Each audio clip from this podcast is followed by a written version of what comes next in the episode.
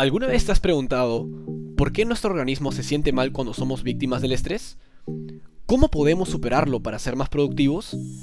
El tema de hoy es el estrés, como parte de nuestro programa de salud integral. Bueno, nuestro estilo de vida actual ha provocado que el estrés sea pan de cada día.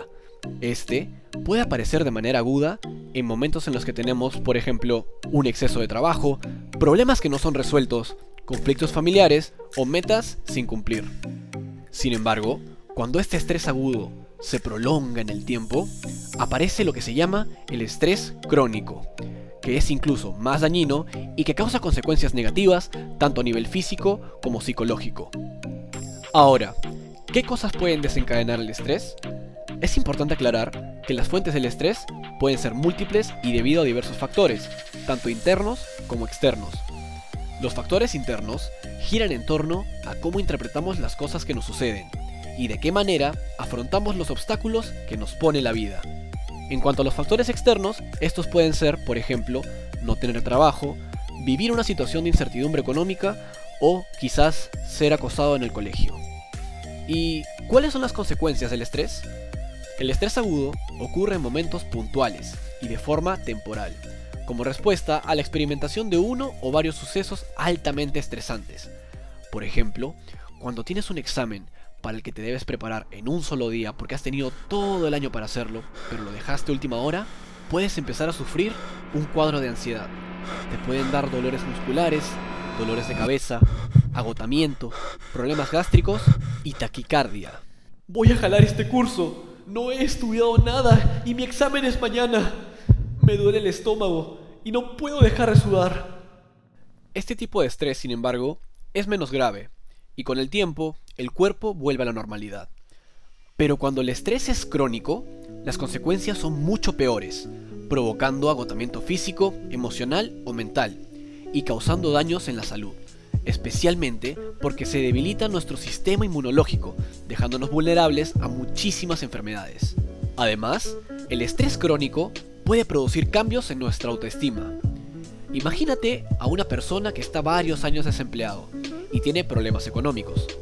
Cuando ese factor de estrés se presenta una y otra vez de manera repetida, la persona puede llegar a una situación grave de desmoralización. No sirvo para nada. Sigo sin empleo y no puedo valerme por mí mismo. ¡Qué fracaso! Algunas consecuencias del estrés crónico pueden ser enfermedades del aparato digestivo, la piel y problemas cardíacos, sentimientos de inseguridad, irritabilidad y pérdida de motivación, insomnio, ansiedad e incluso el abuso de alcohol u otras sustancias. Ahora déjame contarte sobre las fases por las que pasa nuestro cuerpo cuando sentimos estrés. Número 1. La alarma de reacción. Nuestro cerebro libera adrenalinas en las distintas partes del cuerpo, los vasos sanguíneos, el corazón, el estómago, los pulmones, los ojos y los músculos. Esta hormona nos da un impulso rápido para que nuestra energía aumente de golpe y así podemos escapar del peligro. Notamos estos efectos porque la respiración, el pulso y nuestro corazón se aceleran para que respondan más rápidamente. Las pupilas se dilatan, la sangre circula a mayor velocidad y ésta se aleja del aparato digestivo para así evitar vómitos. Número 2. La resistencia. El cuerpo trata de adaptarse gracias a un proceso llamado homeostasis. Esta es una fase de recuperación y reparación. El cortisol, que es la hormona del estrés, y la adrenalina vuelven a sus niveles normales, pero las energías se van agotando y agotando, y las defensas disminuyen. El cuerpo ha realizado un sobreesfuerzo y ahora debe descansar. Número 3. Agotamiento.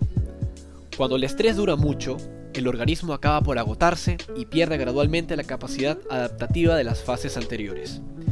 El cuerpo se debilita y después de cierto tiempo en esta situación perjudicial, el organismo puede caer ante muchísimas enfermedades porque sus defensas se han agotado. Para finalizar, déjame contarte brevemente algunas estrategias para superar el estrés. Puedes realizar la técnica de la relajación imaginal. Para hacerla, visualiza una imagen una palabra o una frase que sea positiva y genere en ti emociones agradables. Manténla en tu mente y repítela cada momento por al menos 10 minutos. Verás que te irás relajando poco a poco. También puedes realizar la técnica de la relajación progresiva. Inhala profundamente por 5 segundos. Retén el aire por 2 segundos y exhala lentamente por al menos 7.